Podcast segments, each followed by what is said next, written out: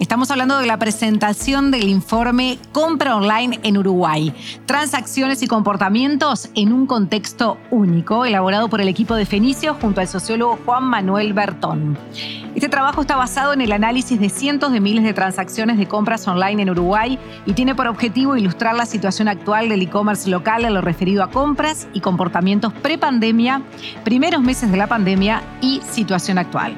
Para conocer en profundidad este informe recibimos a Juan Manuel Bertón, Leonardo Álvarez y nuevamente Antonio Todino. Juan Manuel Bertón es sociólogo con foco en investigación social aplicada a partir de encuestas, entrevistas, grupos de discusión, analítica web. Cuenta con experiencia específica en investigación en uso y apropiación de TICs, habilidades digitales, gobierno electrónico y salud. Leonardo Álvarez es socio y cofundador de Fenicio. Antonio Todino, como les comentaba más temprano, es el líder del Centro de Conversión de Fenicio y cuenta con más de 15 años de experiencia en marketing online enfocado en e-commerce. Bienvenidos. Bueno, gracias por estar. Gracias a todos los que están conectados también. Eh, la verdad estamos súper felices de toda la, gente que se inscribió, no solo en Uruguay, sino también en, otros países, Colombia, Perú, República Dominicana. Eh, la verdad que fue un éxito la, convocatoria y, nos encanta poder compartir este tipo de información. Así que, a ver, vamos al tema, al tema central, que es este informe, y yo voy a ser muy breve pero realmente este informe surgió porque consideramos que teníamos una responsabilidad con entender qué estaba pasando en la industria y entenderlo desde los datos, desde, desde la información real que se genera y que se está generando continuamente en, en, cada, en, cada, momento que ocurre una transacción. Fue un desafío muy grande porque básicamente el, análisis se hizo no nominado, este, bajo estricta confidencialidad y cumpliendo todas las normas necesarias sobre una muestra muy representativa, pero para eso está Juan Manuel para, contarnos. Y, la idea es, con mucho entusiasmo, compartirlo con, con, todos los que están presentes y después, bueno, seguramente armemos un informe un poco más detallado solo para, para nuestros clientes, pero, pero creo que hay mucha, mucha data para, para poner arriba de la mesa. Así que, este, adelante. Excelente. Eh, Juanma. Bueno, buenos días. Em, la idea, a ver, ya está la presentación ahí. La, mm, la, idea, como les decía Leonardo, es mostrarle información general, digamos, de lo que sucedió en la plataforma y también algo de información de contexto que tenemos en Uruguay disponible. Eh, no los vamos a llenar de datos, sino tratar de, de, poder contarles o dejarles tres o cuatro buenas preguntas para adelante, sobre todo, y para ver un poco cómo impactó la pandemia en, las transacciones y en el comercio electrónico y el futuro que eso puede traer para el sector. Bien. Em, en primer lugar, lo que les decía, algunos datos de contexto. A ver. Vamos por ahí. Bien. En primer lugar, me parece súper interesante tratar de posicionarnos en cómo está Uruguay en estos temas nosotros hemos normalizado de alguna forma, o ya, estamos acostumbrados a niveles de acceso a Internet, etcétera, muy altos, muy altos. Pero estamos realmente muy despegados de lo que es el contexto de Latinoamérica. Bien. Eso me parece que es un dato para tener en cuenta. Eh, pensar que hoy por hoy el 95% de los mayores de 18 años se conectan a Internet. En países donde ese, ese, número es de 60, de 70, bueno, tendrán otros desafíos también para el e-commerce. En este caso nosotros tenemos casi a todo nuestro público navegando en Internet. Que naveguen no quiere decir que compren, ¿no? o que se animen a utilizar esta, esta, estas modalidades. Pero sí, como vemos ahí en el gráfico, bien, em, y me voy a concentrar solo en los transaccionales, entre 2014 y 2021 la proporción de personas que han hecho transacciones, pagos en línea, transferencias bancarias, etcétera, se quintuplicó. Bien. Pasa de un 10% en 2014 a un 52% en 2021. 2014 en términos de, una población de un país es muy poco tiempo. En un, tiempo muy, muy, muy breve hubo una transformación muy grande en ese sentido. Y de forma inversa y lógica también, los no usuarios de Internet pasaron de ser un 32%, uno de cada tres mayores de 18 años, a ser apenas el 5%, que de nuevo son niveles de usos de Internet este, de países desarrollados. ¿no? Ustedes me cortan cualquier cosa. Sí, sí, sí. Yo, estoy esperando para... Bien. ¿Quiénes son esos usuarios transaccionales? Bien. Hay algunas variables o al- algunas, algunas características especiales en esos usuarios y que me parece que es súper importante tener en cuenta. Ese 52% de la población mayor de 18 años del Uruguay que ha hecho transacciones o pagos en línea eh, se diferencia muchísimo según el nivel educativo. Bien. Si miramos en el nivel educativo alto, ese 52 se transforma en un 86. En un nivel educativo medio es un 59, en un nivel educativo bajo es un 21. Bien. En estas cosas juegan muchos factores. ¿no? En el nivel educativo alto probablemente haya un mayor acceso a medios de pago electrónico, es, es- es muy lógico pensarlo, pero además hay un tema, y por eso elegimos el nivel educativo y no el nivel socioeconómico para, como variable de análisis, que es el tema de la confianza, la confianza que tienen las personas para hacer transacciones. Si vemos en el nivel educativo bajo, tenemos un 58% de personas que dicen que usan Internet, pero que no se han animado a hacer transacciones en línea. Bien. Y creo que muchas veces ponemos el foco en los dispositivos, en el acceso a medios de pagos electrónicos, etcétera, y nos olvidamos que la transacción en línea, o lo dejamos en un segundo lugar, que la transacción en línea es una transacción en soledad y que para mucha gente em, transitar ese proceso en soledad, sin nadie que le explique, etcétera, puede ser una dificultad. Lo vemos hoy con los supermercados que tienen caja automática, ¿no? Este, Es una transacción totalmente presencial de alguna forma. Sabemos que no estamos poniendo la tarjeta en ningún lugar inseguro, pero de todas formas puede ser un desafío para mucha gente. Bien. Yo, Entonces, yo lo, lo- lo que, lo que pienso ahí, porque cuando, cuando nos mostrábamos, veíamos ese dato, la verdad que no- nos surgían como va- varias, varias este, dudas, eh, sobre todo nosotros que estamos analizando continuamente el comportamiento de compra, y, o por dispositivo, por ejemplo, dispositivos de alta gama son los que más compran, y en realidad no significa que es un poder adquisitivo alto, sino es un aspiracional. En realidad, eh, y, se generan las transacciones, o el mayor volumen de transacciones son con dispositivos este, de alta gama. Entonces, decís, pa, cuando mostrabas eso, me, me- me- me generaba como, como esa duda de decir, bueno, ¿cómo, cómo podés este, analizar bien eso? Este, me imagino que debe ser todo, todo un desafío, este, por- porque cómo, cómo poderlo más que nada eh, ente- entender eh, a- a ese nivel, porque no, no solo eso, sino que también, no quiero, no quiero spoilear el informe, pero eh, así como el poder adquisitivo también está a la hora que se conectan o la hora que hacen la compra, que vos decís, esa persona está trabajando y está comprando, y este, o sea, no, no, no, no, quiero, no quiero marear, pero son puntos que me gustaría después como eh, Sí. di- discutirlo del poder adquisitivo. la, la dimensión esa que hablamos hoy de la confianza, digamos, eh, de nuevo, es una, una dimensión que la traemos acá porque de alguna forma la hemos dejado de lado muchas veces, ¿no? Y siempre pensamos en el acceso a medio de pago, en el dispositivo que tiene, en la conexión que tiene, etcétera. Digamos que es una dimensión que está apareciendo ahora porque estamos viendo que otras razones, otras causas ya no existen más, ¿no? Tenemos a todo el mundo conectado eh, con, bueno, inclusión financiera mediante una proporción muy grande de la, de la población con acceso a medios de pagos electrónicos, no quizá individual, pero sí a nivel de la familia, y sin embargo hay una proporción muy grande que no lo hace. Y de nuevo, la confianza muy relacionada a nivel educativo, que eh, de nuevo en estos casos es un factor súper importante, el nivel de comprensión lectora, hay palabras, eh, pequeños eh, detalles que pueden surgir en el momento de la transacción que pueden frenar a una persona que está ya de por sí insegura en su capacidad. ¿no? Entonces, ahí es donde creo que hay un, hay un espacio grande para trabajar y para tratar de entender eso si queremos incorporar sobre todo niveles educativos medios y bajos, que entre otras cosas son el 80% de la población Es que eh, total. se repite en todo el informe eso, ¿no? O sea, A ver, seguimos ahí. Vamos ahora específicamente a las transacciones de la plataforma. Bien.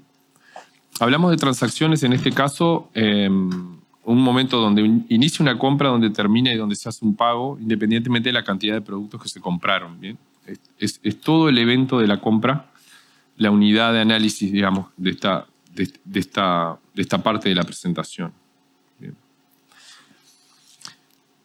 Y ahí podemos ver la evolución de las transacciones de la plataforma. Bien. ¿Qué vemos ahí, digamos, desde un punto de vista un poco ingenuo y que no esté en el tema? Lo primero que uno ve es un, gráfico, digamos, que se mueve mucho, muy sensible a determinados factores. En este caso, muy sensible a los eventos puntuales de Ciberlunes y muy sensible también a lo que fue la. El desembarco del COVID en Uruguay, digamos, y las medidas que, que tomamos eh, casi de forma voluntaria en los primeros meses.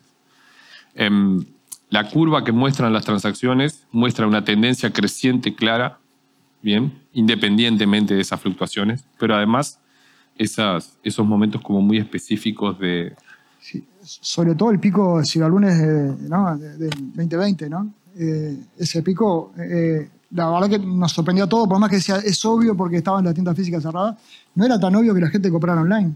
O sea, eh, nosotros de hecho manejábamos la posibilidad de decir, "Bueno, la gente va a comprar productos de primera necesidad, era lo que primero que pensamos, y en realidad veíamos que, que- que se, se vendía todo, o sea, era, era todo, todo lo, lo que, y no solo promociones, o sea, era, era eh, entiendo, la gente estaba en su casa, este, y, ta, y se ve que lo que hacía era comprar, pero era de verdad, era, era eso que no, no lo podíamos creer, o sea, lo, lo- lo- hablábamos con, con- con las tiendas y decíamos, no, Sí, Y- yo, ahí, yo ahí quiero acotar este, en, la, en la gráfica, que no sé si la podemos compartir, eh, el efecto real que tienen las fechas, en este caso la fecha puntual ciberlunes, ¿no? El efecto real que tiene y no subjetivo. O sea, dejemos las subjetividades de lado y veamos que desde enero de 2019 a, a, bueno, a- al último ciberlunes este, que vivimos en julio del 21, ¿no? Fue en junio, junio del Mm. Sí. 21. Eh, la curva es ascendente independientemente del efecto eh, tenaz que vemos en, Sí. en, en, este, mayo de 2020. ¿no? Sí. Y, y a veces uno puede subestimar ese tipo de actividades, sobre todo en el, en el retail, este, eh, más allá que acompañe la fecha oficial o no la acompañe, creo que la idea de este, de este gráfico es desterrar totalmente el tema de que servirá o no servirá esta fecha. Bueno, realmente este, eh, ahí están los datos. ¿no? Es muy claro, es muy claro el efecto que tiene, es muy clara la, de nuevo, la sensibilidad de, de- de las transacciones de la plataforma a esos momentos puntuales. Evidentemente tiran mucho, digamos, de las, Pero, de las compras en esos momentos. Pero viste el último ciberlunes, por ejemplo, cómo vuelve a crecer y ahí te das cuenta, bueno, puede ser el tema también de la confianza. O sea, la gente ya empezó a comprar, este, o el que no compraba nunca, lo hemos notado, empezó, empezó a comprar. Y también la edad avanzada empezó a comprar. Eh, digo, nosotros teníamos un usuario que es de 25, 45, 50 años que, que sabemos, ese que siempre trabajamos fuerte, o es el que yo digo siempre, es el, es el comprador en Uruguay, la tienda, online, es esa edad. Pero ahora empezamos a notar arriba de 50, 55, de 55 para arriba, y, este, y, volvió a comprar. Entonces retoma, y ahí te das cuenta en el pico de- del próximo ciberlunes, como, como no era solo el tema del efecto pandemia, como, como ahora ya está, ahora creo que esto llegó para quedarse. uno lo ve en una gráfica y, este, y, y se ve muy bien, ¿no? Este, con los colorcitos, con el... Pero atrás de esta gráfica y de este impacto que vemos ahí hay un trabajo del retail muy duro, ¿no? De enfrentarse con una realidad para la cual no estaba preparado. Este, y, y- e hizo explotar la cadena logística, los nervios de los gerentes de e-commerce este, y los nervios de todo el mundo en un entorno complicado de por sí, eh, personalmente para cada uno de nosotros. Entonces, suena, suena bien esa gráfica, pero seguramente muchos retailers que nos están escuchando del otro lado dicen, sí, me acuerdo de esa semana catastrófica en donde mis pedidos no sabía cuándo iban a llegar y seguían entrando. Y no. Entonces, a veces hay que bajar un poco de los escenarios, ¿sí? Está bueno ver los números porque no mienten, pero sí ponernos en la camiseta de ese retail o comerciante, como quieran llamarle, que se tuvo que enfrentar a una realidad para la cual realmente eh, fue de un día para otro. ¿no? Sí, y, sí. y eso podemos ampliarlo después. También eso que decís, eh, por la pandemia no quedó otra que lo- los directores o dueños de empresas se involucraron mucho más en la tienda online. Eso es una realidad. Y, este, y al día de hoy ya están mucho más cerca. Antes estaban, lo veían de otro lado, pensaban que era la tienda, la tienda web, sí, la paginita. Cuando la paginita fue la que este, facturó todo 2020, ahí cambió todo. Y, y hoy en día ya la participación de los dueños o directores eh, lo vemos Sí, de con los la- lo- directorios lo- enteros de las empresas. que antes no pasaba. Totalmente. Y, y, tal, y se ve reflejado en, el- en lo que decís en el trabajo del año. Sí, como, como se veía ahí, digamos, ese momento específico de la pandemia que fue tan fuerte y como ustedes bien contaban, debe haber sido transitado muy diferente para muchas empresas. Algunas que estarían muy preparadas y pudieron explotar o crecer muchísimo en ese momento, otras que compensaron quizá este, las pérdidas por otro lado, digamos. Y bueno, los que estaban afuera en ese momento este, deben haber sentido muchísimo, como vamos a ver, después Sí. el efecto de la caída de la movilidad en esos momentos y como sabemos que pasó, porque creo que es importante decir que la evolución de las transacciones de la plataforma va a contramano, digamos, de los indicadores que tenemos para el comercio en términos generales. No, estábamos en un contexto de crecimiento, de mayores ventas, etcétera, sino que es un fenómeno específico del e-commerce.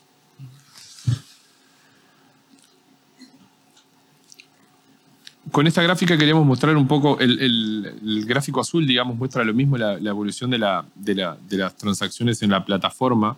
El gráfico rojo es una selección que hicimos este, de, empresas, una cohorte de empresas para poder hacer el seguimiento de un mismo grupo de empresas del principio al final y no ver las fluctuaciones de la plataforma que pudiesen ser porque, bueno, se incorporaron nuevos clientes. ¿no? Lo que queríamos era ver cómo les fue a un grupo de empresas en ese mismo trayecto de tiempo. Bien, y como se ve, el movimiento es muy similar. El, responden también a los mismos picos, tienen una tendencia también clara de crecimiento, ¿no? De entre, tomamos como referencia un bimestre lo más tranquilo posible en términos de, coyuntura, sin, sin, este, sin pandemia, etc. Y, lo que vemos ahí es que en general, este, de nuevo, el, el grupo de la cohorte duplicó lo que son las transacciones ¿no? este, entre 2019 y 2021, ¿no? un crecimiento de un 111%. En el caso de Fenicio, un crecimiento de 280%, que de nuevo responde también a que Fenicio en el medio también incorpora empresas a la plataforma. Bueno, lo que les comentaba, la- esta- es, el mismo dato, digamos, pero mostrando esta idea de que este, una, una multiplicación de las transacciones para, para, para esos dos conjuntos súper importante y que de nuevo no es un resultado anual, sino que lo que tomamos fue dos meses lo menos afectado posible, ¿ah? para tratar de ver, de alguna forma, de aislar los efectos específicos que podían tener la pandemia o eh, ta, estas promociones Sí. puntuales, digamos, donde, donde ciberlunes, donde se puedan ampliar mucho las ventas. ¿no? Igual la tendencia de mínima, digamos, siempre es creciente y de nuevo hay una duplicación en estos dos años.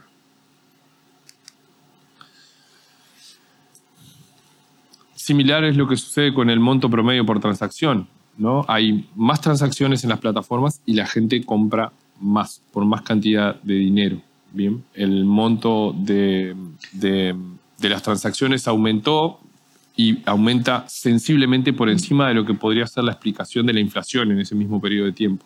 O sea que de alguna forma, de nuevo, más transacciones por más monto. Bien, Ajá. crece en doble sentido. Ahí, ahí, este, la- verdad que es, un tema eso, ¿no? Pero creo que también tiene que ver el tema de la confianza, ¿no? O sea, el, el haber pasado por buenas experiencias de compra, el haber las empresas haberse profesionalizado más y trabajado mucho mejor, eh, ayudó a eso, ¿no? A que la gente vuelva a comprar y además compre más. Yo, yo- yo creo que ahí ayudó también eh, la mejora de las empresas logísticas, También. Que tienen un desafío continuo, como tenemos todos, ¿no? En, esta industria. Claro. Pero, pero después de, de todo el efecto eh, avasallante que hubo, tuvieron que realmente buscar la manera de mejorar. Y es un desafío que hoy el retail tiene a nivel logístico interno, que es el, para mí uno de los principales desafíos que va a tener en estos próximos años de entregar rápidamente, sin importar dónde esté el stock. El stock es el de la empresa. Y ahí hay des- desafíos tecnológicos ya de un nivel, eh, digamos, un poquito, un poquito mayor, que es lo que estamos dando hoy. ¿no? Sí. Claro. Este, y, Sí. y- y hacia ahí es donde... Y hay- además hay datos curiosos ahí, ¿no? Porque la gente compraba ropa, por ejemplo, y en realidad exigía la entrega este, rápida o lo de última milla fue cuando, la verdad, trabajaron mejor y en realidad cuando no usaban ropa. O sea, en realidad, era, digo, era Claro. cuando no se compraban ropa en el momento que no podían salir. O sea, era... Y este, y ta. Pero lo bueno, la verdad, que todo esto que quedó. O sea, llegó para quedarse. A ver si podemos volver ahí. Bien, como les decía, em, comparamos también el grupo de la cohorte con Fenicio y de nuevo los aumentos en, la, en el monto promedio son sensibles en ambos grupos, ¿no?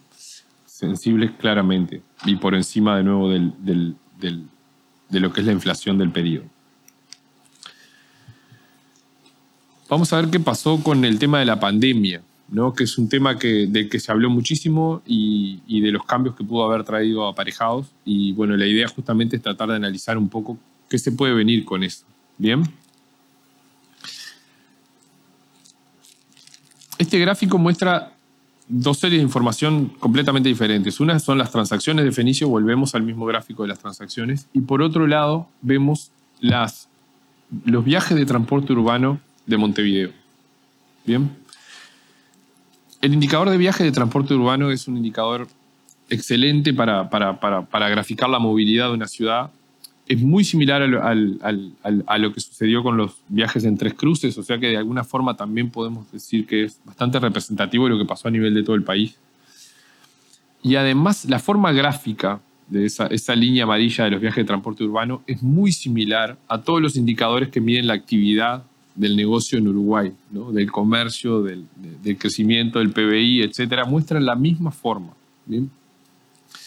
Acá se ven tres momentos bien diferentes y, que es, difícil encontrar este tipo de, de, de contundencia en un gráfico este, para un tema tan puntual. Y es la, la, sincronización que hay entre la caída de la movilidad en Montevideo y el aumento de las transacciones en la plataforma. Podemos decir que en el primer momento, más lo más a la izquierda del gráfico, hay una, relación este, fuerte y distante ¿no? entre la movilidad y las transacciones. A mayor movilidad, más bajas las transacciones y es una relación inversa, pero es una relación. Hay, un vínculo ahí que las, separa. ¿no? Este, eh, están relacionadas como variable y las transacciones parecen depender de la movilidad. Eso cuando llega el momento de abril, mayo, junio de 2020, llega, llega el tema de coronavirus a, Uruguay y, nos recluimos, casi nos autorrecluimos, cae la movilidad drásticamente y aumentan las, las ventas en, en la misma proporción, con un, delay, una pequeña demora ¿no? entre, el, entre, entre el, pico máximo de transacciones y la caída total de transporte. Vemos que hay un mes de diferencia, es muy razonable. Baja primero la movilidad y después aumentan las transacciones. Y después hay un tercer momento que creo que es el que más les interesa a ustedes, digamos, que es qué pasa después cuando empezamos a recuperar la movilidad. Y ahí, por eso hoy les hablaba de una relación eh, fuerte e inversa y en este segundo, tercer momento parece que se hubiera roto esa relación y se vuelve mucho más difusa y un aumento en la movilidad, ¿no? Este, recuperamos la movilidad en parte, pero no retrocedió nuestra, nuestra intención de, de transar de forma electrónica, digamos, ¿no? Este, no, no, se, mantienen en una relación mucho más entreverada y eso hace pensar que eso es, un vínculo que entre las variables se rompió. Bien, dicho en español, de alguna forma, este, esto es lo que llamábamos la nueva normalidad, o que se habló tanto de esa nueva normalidad, de cosas que ya no iban a volver. Bueno, aparentemente recuperando nuestra movilidad, no va a volver, muchas de nuestras costumbres de la tienda presencial, digamos, no van a volver y vamos a seguir en ese canal. Vamos Bien. a ir comprando online. Vamos a seguir comprando online, o por lo menos eso parece. Así Pero, termina, por lo menos la, la, movilidad levanta y también, también levanta la venta, así que... Sí, sí, sí, es como muy claro, de nuevo, gráficamente, muy claro ese momento de pandemia donde evidentemente mucha gente incorporó el mecanismo y a pesar de haber vuelto no sé, al trabajo, al centro, a tomarse un bus o a viajar o a ir a un shopping, no, no bajó de la, en la misma medida la, lo que es el, el, bueno, su necesidad de hacer ciertas transacciones de forma online. Sí. Bueno, vamos a algunos aspectos específicos de las transacciones. Bien.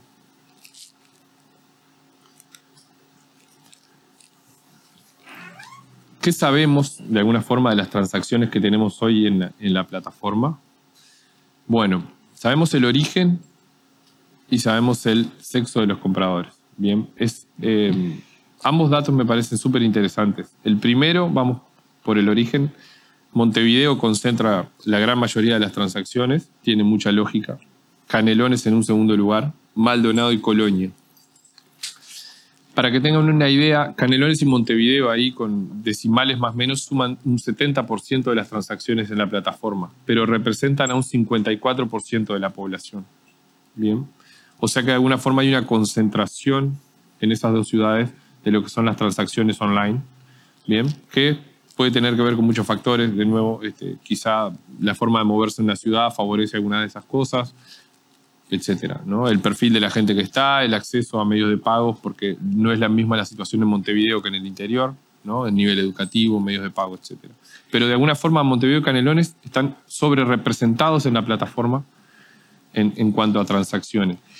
Y el dato del sexo de los de, compradores es, es, es, un dato muy fuerte, muy contundente.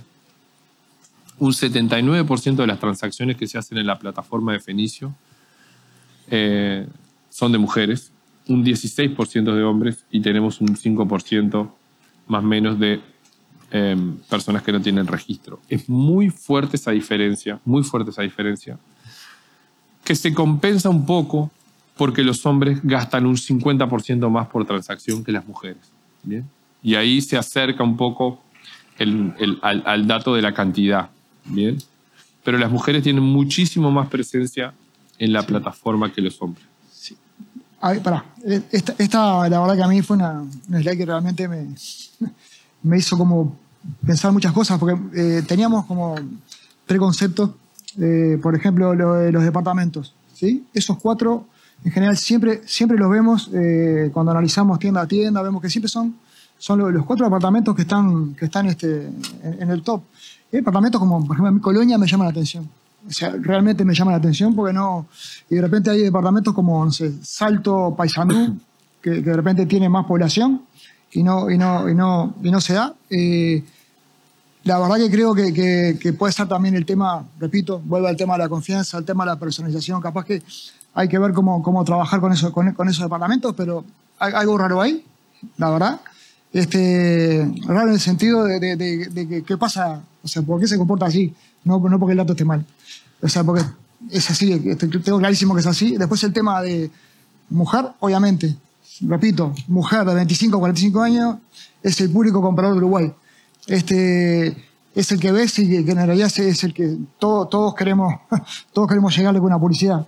Este, y también hay un dato que no, no, es menor, es que en realidad mujer, o sea, compra mucho hombre, o sea, compra muchos productos de hombre que eso nos pasa a todos, que, de repente es tu señora, tu novia que te compra un producto a vos porque no lo compras. Y eso es por un comportamiento de compra del hombre. En realidad, el hombre que se la juega y que compra solo, por lo que muestra ahí, gasta más. Entonces también está bueno, es un buen desafío capaz que seducir a, ese comprador. Pero la tiro porque en realidad creo que está bueno pensar y hacer foco cada uno en su marca, pensar este cómo manejar esa audiencia, ¿no? Todos los porcentajes suman, ¿no? Porque uno lo ve en porcentajes, pero estás hablando en 2020 1.100.000 transacciones en Uruguay, con lo cual un 3, 2%, 3% ah, te inclina la, la balanza. Muchísimo. No, con respecto de lo que, de lo que veíamos ahí, de, de, esa predominancia de las mujeres, sí, sí, digamos que todavía, digamos, no, hemos cambiado tanto y, y, prima no se recargan sobre las mujeres algunas de las compras más generales de la casa, compra de los niños, etcétera, probablemente eh, absorban mucho más compras y no quiere decir que sean compras específicas para ellas. Capaz que sin ponernos fino, capaz que en realidad se puede dar en los productos de, de, alto valor más alto, lo compre el hombre. Eso en, general también se puede dar. Pero ahí nos ponemos fino. Bien, sobre, sobre entrega de los productos, bien, un 61% elige la entrega en domicilio, un 39% retira en sucursal, con una diferencia muy grande, muy grande, según la región desde donde se hace la compra. ¿no? Para Montevideo la entrega a domicilio y el retiro en sucursal son opciones casi, casi están muy balanceadas. En el caso del interior hay una altísima predominancia de lo que es la entrega a domicilio. Bien. Acá de nuevo tiene que ver con las características del territorio, con que en Montevideo eh, eh, las sucursales, pick-up center, etcétera, están mucho más a mano. Esto también nos asombra un poco. ¿no? Sí, sí. Vos, vos me dijiste que te podíamos cortar. Sí, sí, sí. No, no, eh, creo que en realidad yo lo que veo son oportunidades ahí.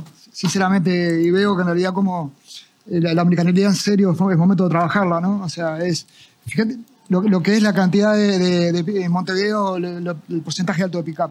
¿Estás- ¿Estás llevando a una persona a tu local? O sea, a retirar una prenda, no tenés posibilidad de. Sí, de- no, de- de no- vender. no tenemos el dato, este, pero sería bueno que las tiendas lo, lo empezaran a trabajar de cuántas ventas presenciales genera ese retiro en el local. O, Claro. o voluntad de compra en otro local, porque por lo general son, este, van a lugares, a centros comerciales. Este, entonces hay, hay, mucha, hay mucho para, para hurgar ahí y, y la importancia de ese 39% este, para mí es, es mucho más alta de lo que yo esperaba, por lo menos. También. Bueno, cuando ocurren estas transacciones, también es, es un dato que, de nuevo, me parece importante recalcar una cosa. Y respecto a algunos de los datos que ya venimos viendo, estas cosas son muy, muy, muy difíciles de medir con otras herramientas. ¿no? Este, así como la- la- las encuestas son muy buenas para, para, para, medir o para estimar determinados fenómenos, sería muy difícil poder hacer este tipo de cálculos, digamos, a raíz de, de- una consulta, digamos, ¿no? Entonces, eh, eh, me parece que es importante valorar muchísimo la precisión que tienen estos datos cuando hablamos de, por ejemplo, esto, día y hora en, en la que se realizan las transacciones, porque son datos exactos de la plataforma. Eh, este, eso, sin margen de error, sin, sin, sin ningún tipo de cálculo de estimación. Es un dato to- completamente preciso de lo que sucede en la plataforma Fenicio. Lo que vemos ahí es que la franja horaria de 12 a 17 es la que registra mayores ventas en términos relativos. Bien y la semana laboral. Ah, eh, a ver, de nuevo, nosotros conversamos en algún punto sobre esto, qué tan esperable o no esperable es, digamos. La semana laboral y en los perfiles que estamos hablando, nivel educativo alto, etcétera, muchas veces implica estar trabajando con un dispositivo enfrente, donde uno está muchas horas con eso. Y quizá el fin de semana es un momento más de desconexión. O sea, uno gana, gana tiempo de ocio para poder hacer compras, etcétera, pero a la vez está mucho, probablemente un poco más desconectado que en la semana laboral. Entonces no es un dato que me, a mí me, me, me- me llame mucho la atención. Este, pero bueno, evidentemente ahí lunes, martes, miércoles, jueves y Sí. viernes, de Yo- 10 12 a yo- 17. Hay, hay- hay un, creo que en realidad lo, manejamos siempre ese dato más o menos. De hecho, lo- por ejemplo, el, el día cuando hacemos un descuento. En general no lo haces un viernes, no lo haces un sábado. O sea, es, es martes o jueves son los días que mejor. Ahí eh, salta el lunes, pero en realidad martes o jueves en promociones cuando mejor funciona. Y este, y está, todo tiene una explicación. En realidad, hoy generalmente, si no terminan la transacción, eh, ven el producto en horario laboral y después puede ser que la tenían en la noche o ven la promoción en horario de trabajar, de horario laboral y la, y la finalizan en horario laboral. Eso, eso, eso sucede y, este, y creo que, es una costumbre muy, muy bien adquirida. Creo que estamos, todos acostumbrados a comprar así. Bien, y después el horario, la franja de 18 a 23 también es muy importante en términos relativos. Digamos que de, de las 12 en adelante se concentra en el 80% de las transacciones de la plataforma. Este, de nuevo, esa, esa franja, ya no, no horario laboral estricto, digamos, también es muy importante a la hora de hacer transacciones. Claro, pero si la cruzás con, la, con, la, con las visitas, las visitas se hicieron antes, la transacción Claro. se hizo ahora. Se termina ahí. Sí, esa es una característica que por lo menos este, Tony y el equipo siempre comentan, ¿no? Que por lo menos en, en- en Uruguay las, las transacciones son, son extrañas, ¿no? La búsqueda primero y después... Sí, creo que en realidad es eso, ¿no? Cap- Capaz que lo, lo impactás en un momento que no puede comprar y de repente está, mira, vos lo duro, lo dejo para después y va por ahí. Pero antes era mucho más común. De repente era, iba en el ómnibus mirando, mi- mirando la, promoción y después llegaba con la computadora y compraba. Ahora te compro en el móvil, de una, veo la promoción y compro. Este, pero es muy interesante cómo hemos evolucionado, ¿no? Este, que tiene que ver también con la conectividad, ¿no? Bien, Y los medios de pago. medio de pago, para ir terminando. Bien, pero mm, lo importante a destacar acá es que el 84% de las transacciones se realizan con pago online. Bien. Y un 16% se completa con, con una instancia presencial. Visa es la tarjeta que, que- que lleva una proporción mayor, digamos, de, de- de transacciones en la plataforma. Y de nuevo, este, todavía queda una porción de, de- de- de- de pagos que van en, en un formato presencial, que concurren a, un- a un- a una red de pagos, digamos, o, o- o que utilizan los medios de pagos contra entrega de Fenicio. Sí, eso antes, ¿te acordás, Leo? Cuando recién arrancamos, era si no, no tenías un medio de pago offline, era muy difícil, o sea, Era condición. sí, era, era condición. Eso, eso ha cambiado, pero ra- radicalmente, ¿no? O sea, eh, y muy rápidamente. ¿no? y muy rápidamente. Y, ta, y ahora al tener muchas más opciones de, de- de- de forma de pago y además la gente se está animando, este, también está el tema ¿no? de las promociones, ¿no? Las promociones también, también tienen que ver. Afectan un este, poquito. Ahí alguna cosa. Sí. Pero la verdad que a mí me llamó la atención muchísimo. Estos pagos, eh, bueno, la mitad de ellos se dan eh, de una, es débito o crédito a una cuota, bien, y la otra mitad se difiere de alguna forma, aunque la opción de siete cuotas y más es relativamente baja. 5% de las compras en la plataforma utilizaron un cupón de descuento. Bien, esto puede, puede variar mucho en el análisis dependiendo del tipo de, de negocio en el que estamos cada uno. Digamos que, de nuevo, es un dato que muestra que la gran mayoría de la gente que ingresa a la plataforma a comprar no vino detrás de un descuento o de un cupón, Sí. sino que... ah, Es- ese dato en realidad puede estar pasando. Que, eh, a ver, lo que intentamos también hacer es el, el medio de cupón, creo que es un paso más para, para darle el descuento. Cuando en realidad yo se lo puedo dar directo. Claro, Ta- también. ta- también eso, eso, eso, eso funde y hemos, hemos, hemos probado. Capaz que podemos, podés como eh, me- medirlo de otra forma el cupón, pero en realidad creo que es un paso más. Este, y si es- lo puedes hacer directo en el, en el producto, no es necesario. Claro. Bien. Y vamos cerrando. Vamos cerrando, Vamos cerrando, no sé cómo estamos de hora, pero.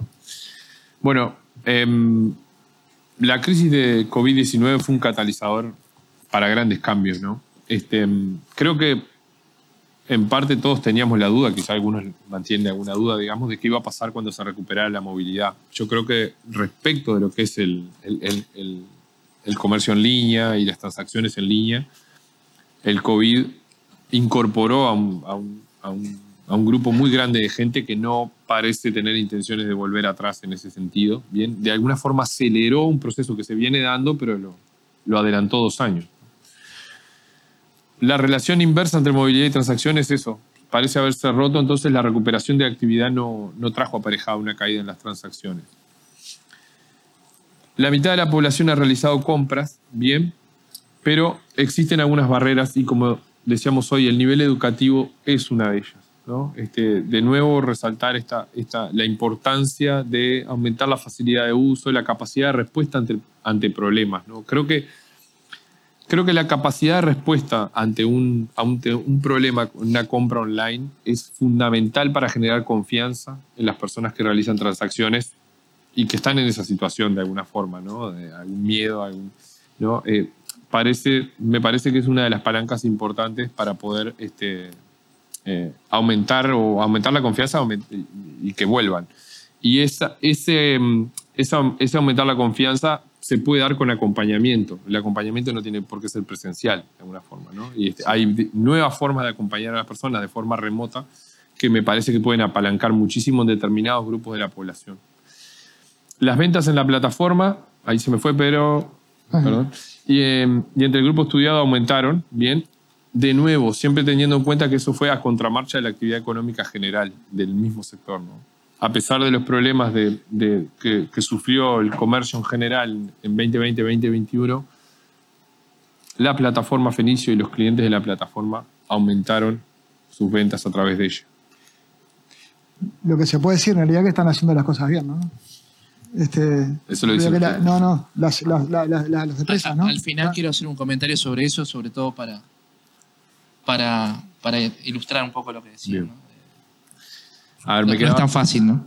me quedaba no, obviamente que no. algún dato más para repasar ahí. El 70% de las transacciones se realizan en Montevideo y Canelones, siendo que es el 55% de la población, ¿bien? Y esta tendencia se profundizó, ¿bien? También la crisis del COVID aumentó la participación relativa de Montevideo y Canelones, ¿no? Es que en el interior se venda menos, todos crecieron, pero la participación relativa de Montevideo y Canelones se, agudizó de alguna forma en estos últimos dos años.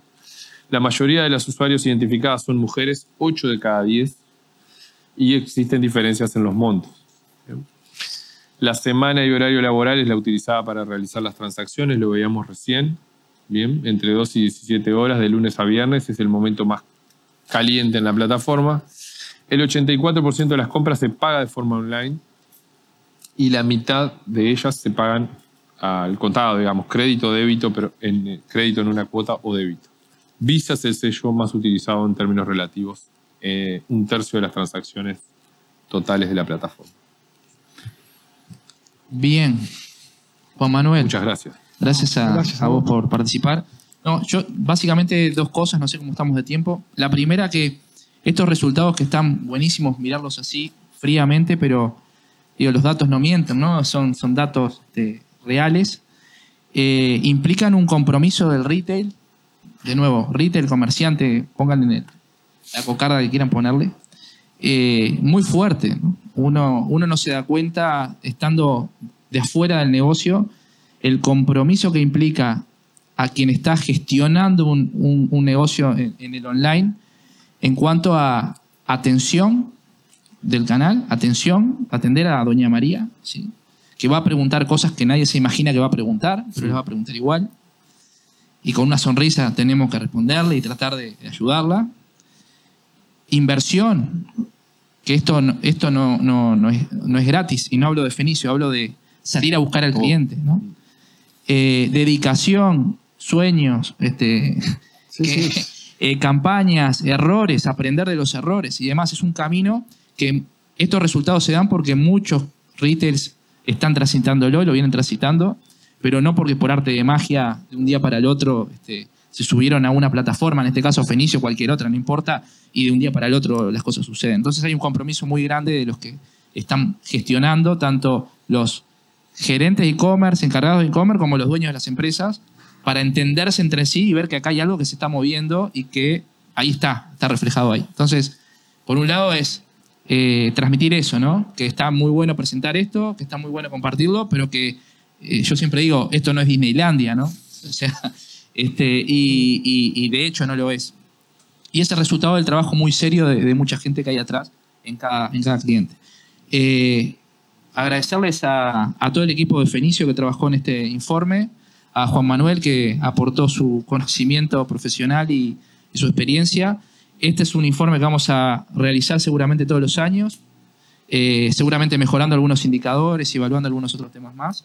Eh, pero bueno, eh, a, a todos los clientes les va a llegar un, un informe un poco más detallado y, y- y- y más este, puntual de información. Eh, así que nada, agradecerles a todos y espero que sea, haya sido de utilidad. Gracias. Seguimos con el próximo track. Gracias.